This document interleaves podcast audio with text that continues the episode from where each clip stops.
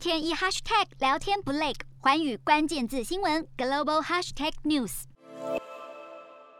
国内二十一日没有本土感染病例以及死亡个案，但是新增十例境外移入。国际疫情方面，法国单日新增确诊一万五千多例，相较前一天有明显下降。尽管如此，为了控制新变种疫情，政府日前宣布最新的旅游限制以及疫苗护照制度，还加码取消了跨年的烟火秀，引发法国九月以来规模最大的示威活动。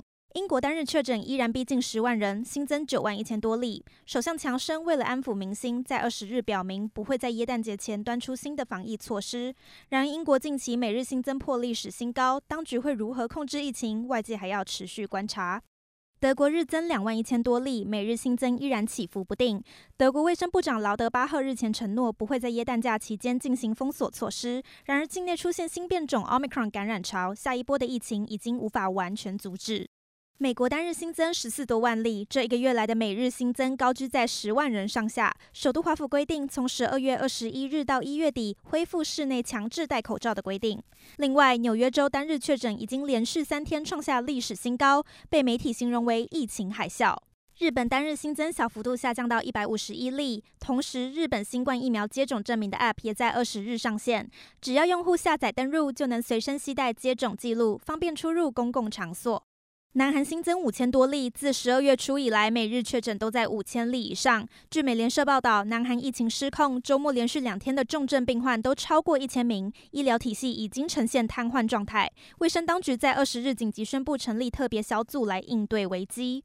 印尼确诊新增一百三十三例，过去一个月来单日新增有微幅下降。台湾国光生技董事长詹启贤于二十日公开声明，国光新冠疫苗在印尼当地的筹备已经就绪，第一季预计会在明年的一月三号开打。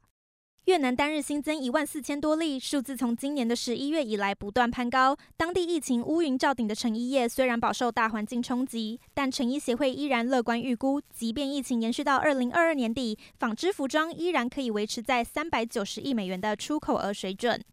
印度统计单日新增五千三百多例，病末人数来到四百五十三例。新一波 Omicron 疫情持续发酵。法国《费加罗报》报道认为，人口年龄偏低，加上疫情在高峰期后达成群体免疫，使得印度已经进入疫情的稳定阶段。